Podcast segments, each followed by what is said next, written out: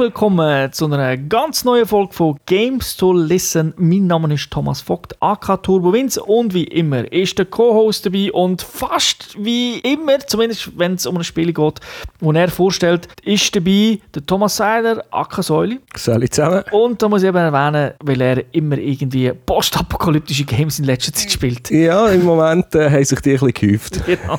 Darum noch die Einleitung, dass einfach immer, äh, er ist momentan in dem, in dem Modus, er bereitet sich vor auf die grosse Zombie-Apokalypse. Ich bin ein Prepper. Genau, wo 2016 vielleicht anfängt. Du bist da vorbereitet. Du gehörst zu denen, die, die dann auch äh, überleben werden. Nicht wie ich, weil ich weiss nur, wie man äh, Call of Duty spielt.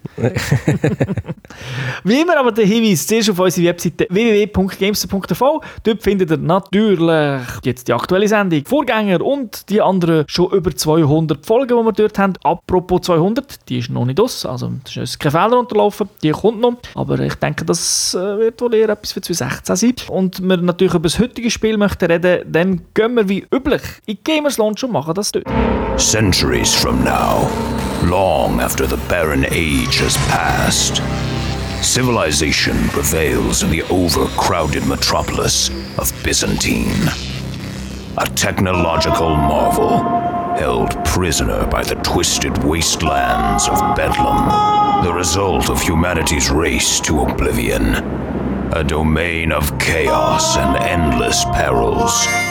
Ruthless marauders, rogue AI, toxic mutants, deadly cyborgs. But there is new hope discovered in Bedlam. A mythical utopia called Aztec City. Der heutige Titel heißt Sky Shines Bedlam. Das wäre jetzt so ein Titel, den ich aufschreiben müsste, weil den könnte man nie merken. Äh, Genre ist Roguelike, ein Rollenspiel ist Strategie. Roguelike, für die, die es nicht kennen, das bedeutet, äh, wenn man mit permanenten Tod. Und der Entwickler ist Skyshine Games, also hat seinen Namen in den Titel gepackt. Publisher ist Versus Evil, Plattformen Windows PC, Mac OS X, also die zwei grossen äh, PC-Plattformen. Und rausgekommen am 16. September 2015 und am Mac am 25. November gibt es über Steam zu holen. Altersfreigabe gibt es da irgendwie nicht, weder für USK noch PEGI gibt es glaube ich nicht. Aber ich würde wohl so schätzen, irgendwie so bis ab 12 Uhr Ja, so 12 wahrscheinlich. Ja, bis Steam extra noch geschaut, habe ich nie etwas gefunden. Ja, eben, also. Aber äh, ja, es ist auch schon vom Prinzip her ist es nicht für Dreijährige, weil eben Rollenspiel und so. Ähm, äh, Strategie muss man dann doch äh. Permadeath. Und es wird viel gestorben. Genau, eben. Und du hast es gespielt, mal nicht auf OS X, sondern auf Windows 10. Du bist ja jetzt... Äh, Ja, mittlerweile habe ich auch wieder einen PC. genau, ja, das wird wohl heißen, dass wir öfters auch wieder mal ein PC-Spiel haben, wobei wir ja eigentlich im Podcast ähm, da doch immer wieder ähm, PC-Games äh, besprochen haben. Die Fernsehsendung bleibt nach wie vor konsolenbasiert. Gut, und um was geht es bei diesem Spiel? Das hat natürlich eine Story, das ist bei einem Rollenspiel so mit Strategie. Man spielt irgendwo bei der fernen Zukunft, 2016, nach der Apokalypse und äh, die Welt ist eine Wüste geworden. Und äh, es gibt äh, die letzte große Stadt, Byzanz, wird von einem brutalen König Viscera mit härter Hand regiert.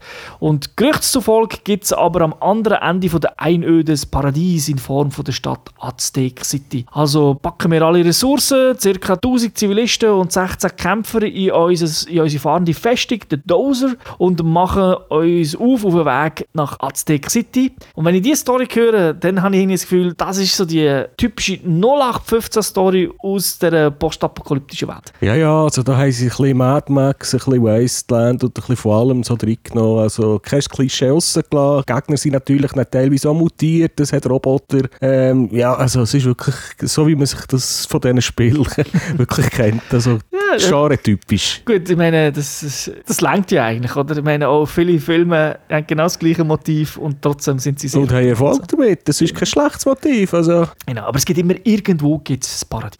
Und das Paradies gibt es natürlich auch in unserem Review, und zwar, ich hoffe zumindest. Das Spiel selber, weiß gar nicht, ob es noch etwas mehr hat, aber zumindest für den natürlich Singleplayer ist im Fokus. ja, es gibt es auch nur, man spielt es auch nur Singleplayer, also man kann das nicht online spielen oder auch nicht zu zweit oder zu dritt. Und es ist äh, mal auffallend, das ist eine rechte Mischung aus, aus verschiedenen Genres, weil äh, wir haben einerseits den Doser, da hat, da hat man Ressourcen, die man muss managen muss. Die Leute, die dort drin sind, brauchen zu essen, der Doser braucht Benzin. Ähm, man hat andererseits äh, die Map, wo man sich muss, im Blog sagt, von oben nach unten schlagen, weil oben ist Byzanz, also die Stadt, wo man startet, und zuunterst ist äh, Aztec City, wo man her will. Mhm. Und dann muss man irgendwie dort herkommen, und dann muss man den Weg suchen und äh, hat Encounters mit anderen Leuten, mit Händlern, mit solchen, die ihm gut sind, mit solchen, die ihm schlecht sind. Und dann geht's dann noch, dann hat man auch noch den rundenbasierten Modus, so à la XCOM, aus denen, von diesen Spielen kennt, und man muss halt äh, Mannsgöckeli bewegen und dann schießen. Da muss ich jetzt schon reingrätschen und fragen, eben, Map von oben nach unten und den Weg finden. Äh, für mich schon, äh, Map, Weg finden. Ähm, ist das, ist das Fog of War oder äh, wie, wie meinst du das mit Weg finden? Ja, es fährt einfach an, die Stadt oben bei Zanz hat im Prinzip vier Stadttore, wo man starten kann. Mhm. Das sind so die vier Startpunkte, die sind, ich sage jetzt mal, wenn man die Map anschaut, aber man startet immer oben, die sind einfach so schön geviertelt verteilt von links nach rechts. Mhm. Und je nachdem, in welcher Region das man startet, trifft man halt eher ein bisschen die einen Gegner oder ein bisschen die anderen Gegner an. Und äh, dann hat es einfach, wenn man an einem Ort ist, das ist wie bei einem, wie bei einem Brettspiel, bei nicht Eile mit Weile oder so, man ist auf einem Punkt und man kann jetzt sagen, jetzt fährst du zu diesem Punkt unten dran oder zu diesem Punkt rechts, dann er dort her, dann passiert irgendetwas und dann sieht man, jetzt hat man die drei Punkte, wo man dort kann weiterfahren kann und dann probiert man einfach so bis, bis zu untersten zu kommen. Wie, wie äh, weißt du, wie weit das du kannst fahren kannst? Das, hat das mit den Ressourcen zu tun? Genau, also mit jedem Punkt, den man anfahren will, wird einem eingezeigt, das geht jetzt äh, fünf Tage, dann hat es fünf Sünneli, du brauchst 100 Benzin und du brauchst 250 äh, Fleisch für deine Leute. Mhm. Und äh, da muss man halt immer schauen, dass äh, wenn, man, wenn die Ressourcen ausgehen, ist das Spiel eigentlich vorbei, dann kann man von vorne anfangen. Und ich nehme an, die Ressourcen holst du im Kampf? Die holst du im Kampf oder wird halt eben irgendwie so, wenn man auf dieser Map schaut, hat es schon verschiedene Symbole für Random Encounters oder dort gibt es irgendwie Öl oder dort gibt es Fleisch, dann weiss man vielleicht, ja, mir geht jetzt das Benzin aus, kann ich lieber diesen Punkt anschauen und wenn man, wenn man Glück hat, steht der Händler dort, dann kann man sagen, komm, ich gebe dir 100 von meinen 1000 Zivilisten, dafür machst du Fleisch draus und die anderen wieder etwas zu essen. Oder äh, vielleicht stehen Mutanten dort, die einen ausrauben und dann kommt es dann zum rundenbasierten Kampf, wo man gegen die schießt und auf dieser Map hat es dann auch Ressourcen, die man zusätzlich einsammeln kann. Mhm. Du hast jetzt vorhin gesagt, eben, wenn man fährt, dann gibt es so die, eben so die Punkte, du fährst jetzt so drei Punkte an und ich nehme an, an jedem von diesen Punkten kannst du eben irgendetwas machen, oder? Genau, das ist ja jeder, jeder Punkt, den man anfährt, ist dann irgendein Event. Also es muss nicht immer eben, es kann manchmal etwas gut sein, es muss nicht immer etwas gut sein und es gibt dann auch spezielle Punkte, wo man genau weiss, der trifft man jetzt auf einen Boss oder auf einen speziellen Gegner. Mhm. Und das Fahren, eben der Doser, wo, wo ich jetzt auch in der Geschichte schon erwähnt habe, ist das, ist das jetzt etwas Spezielles? Kann man, ist das ein Fahrzeug, wo die Leute drin sind? Oder ist das einfach, äh, ist das, einfach das nennt sich so, das kann, ja, kann das ist äh, in, bei, einem, bei einem Weltraumspiel, würde man sagen, das ist das Mutterschiff, das ist einfach deine, deine fahrende Basis. Da sind alle Leute drin, dort hast du alle Ressourcen drauf, ähm, dort du schon, kannst du vorschen, dass du zum Beispiel weniger Benzin brauchst zum Fahren oder du hast schon Extras drauf, die du im Kampf kannst brauchen. Es ist wirklich deine Motorbase. Okay, aber das ist kein VW, he? Nein, nein, das ist, äh, eben, es ist ein Doser, sieht irgendwie aus wie wahrscheinlich 15 VW-Busse aufeinander gestapelt oder hintereinander gestellt. Das sind Riesendinger. Okay. und da gibt es ja verschiedene von denen. Also am Anfang hat man einfach so einen Standard-Doser, der irgendwie Standard Benzin braucht und die Leute bekommen so viel, so viel zu essen. Und wenn man es dann halt mehrmals spielt, dann tut man halt verschiedene, also verschiedene Doser freischalten, die dann vielleicht schneller vorwärts kommen oder besser bewaffnet sind und so weiter. Genau, und da kommt auch wieder meine Frage. Wir haben ja gesagt, es ist ein Roguelike, also mit Permadeath. Ist denn der Doser bleibt aber, oder wie ist das?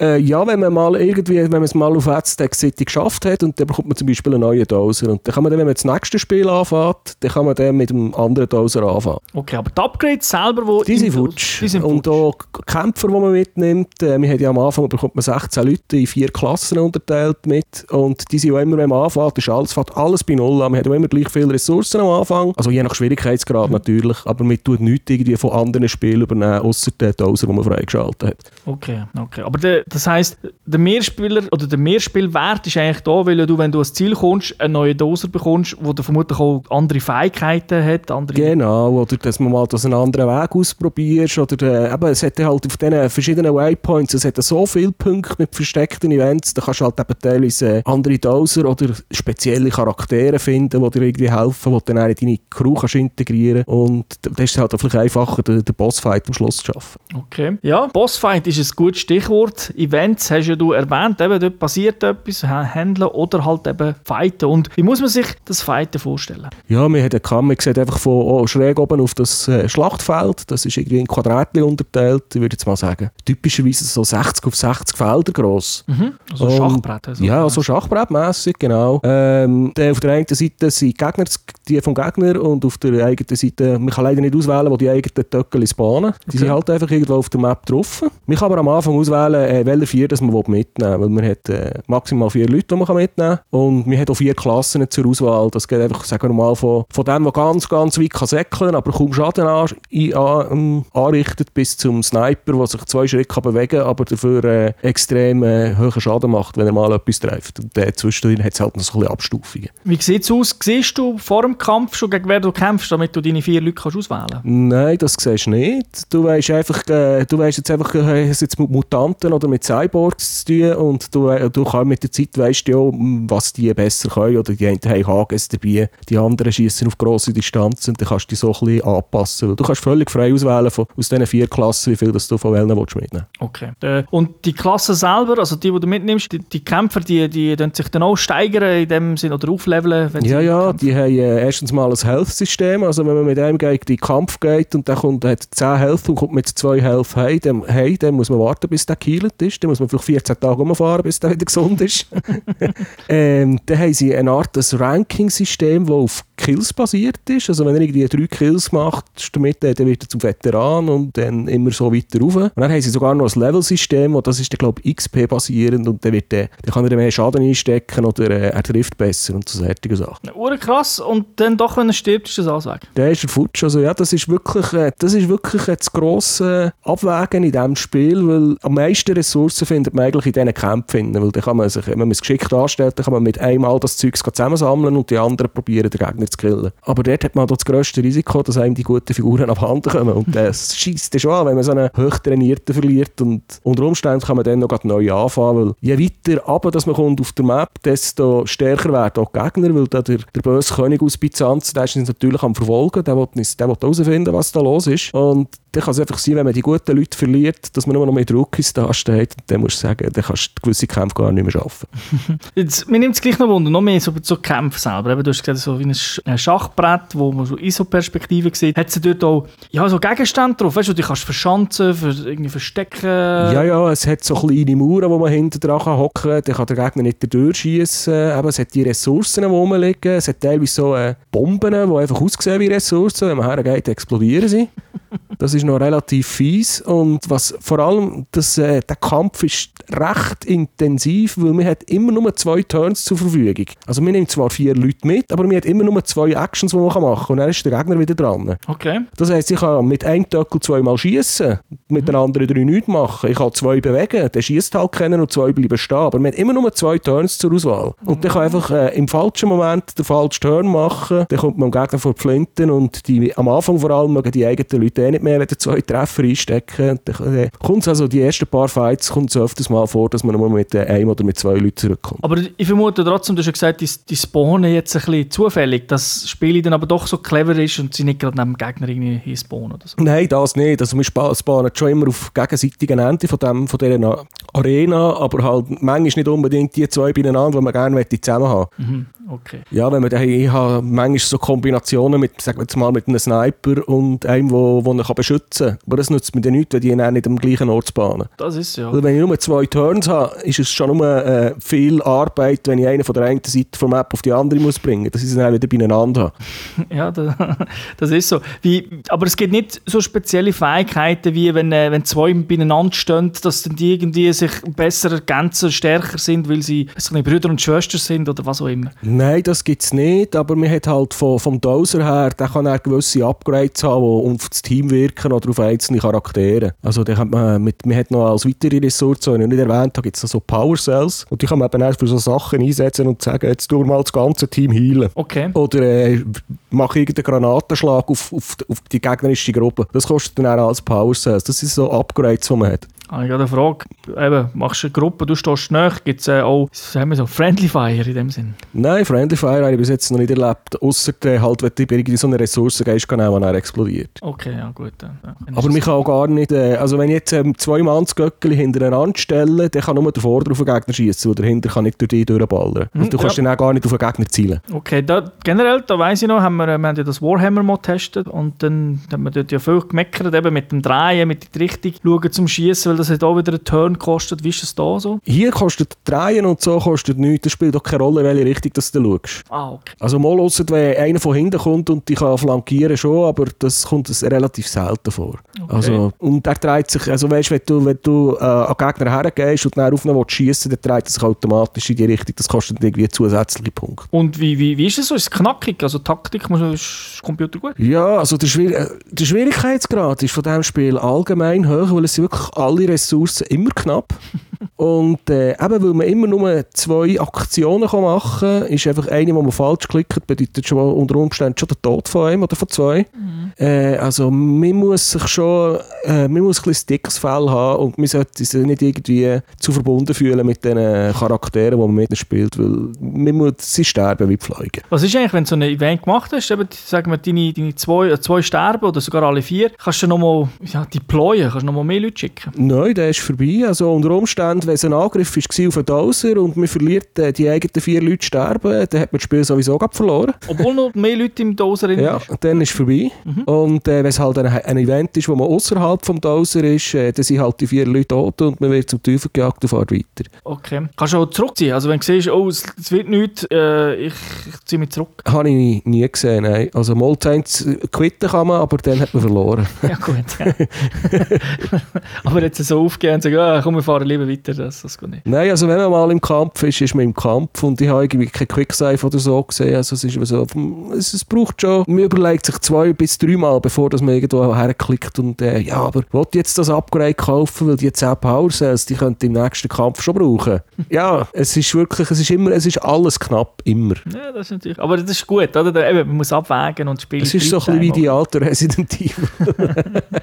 Ja, Resident Evil, das hat ja damals fantastisch ausgesehen. Wie sieht das Spiel optisch aus? Ja, es ist ein Indie-Spiel, es ist alles im Comic, Comic-mässig gemacht, äh, Cutscenes bewegte Comic, also animierte Bilder. Mit, äh, es ist halt postapokalyptisch irgendwo in der Wüste, es ist viel braun und grün und so gibt es nicht. Blu äh, Rot kommt auch noch viel vor.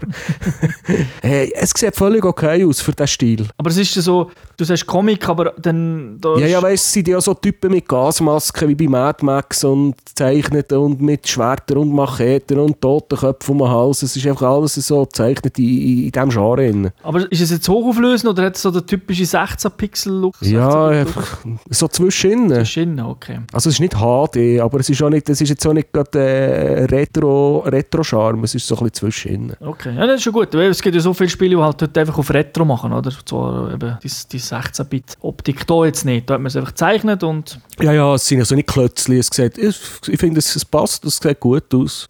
Und wie tönt es? Ja, ist mir gar nicht, also ich kann das nicht sagen. Weil, nein, ähm, es braucht, also Soundtrack ist mir keiner aufgefallen, vielleicht habe ich ihn automatisch schon ausgeschaltet gehabt. Und mir ist halt auch viel auf der Map und dann bewegt man die Maus, schaut irgendwo etwas an und das Einzige, was man hört, ist halt einfach das Klick-Klick, wenn man irgendwo das Menü drückt. Und äh, in den Kämpfen äh, hört man halt schon den Unterschied, ob man jetzt mit einem Schotti schießt oder ob es ein Sniper-Gewehr ist, das schießt. Aber es spielt eigentlich keine Rolle, man könnte das ganze Spiel auch völlig ohne Ton spielen. Okay, ah, gibt's, retten die, die Figuren nicht?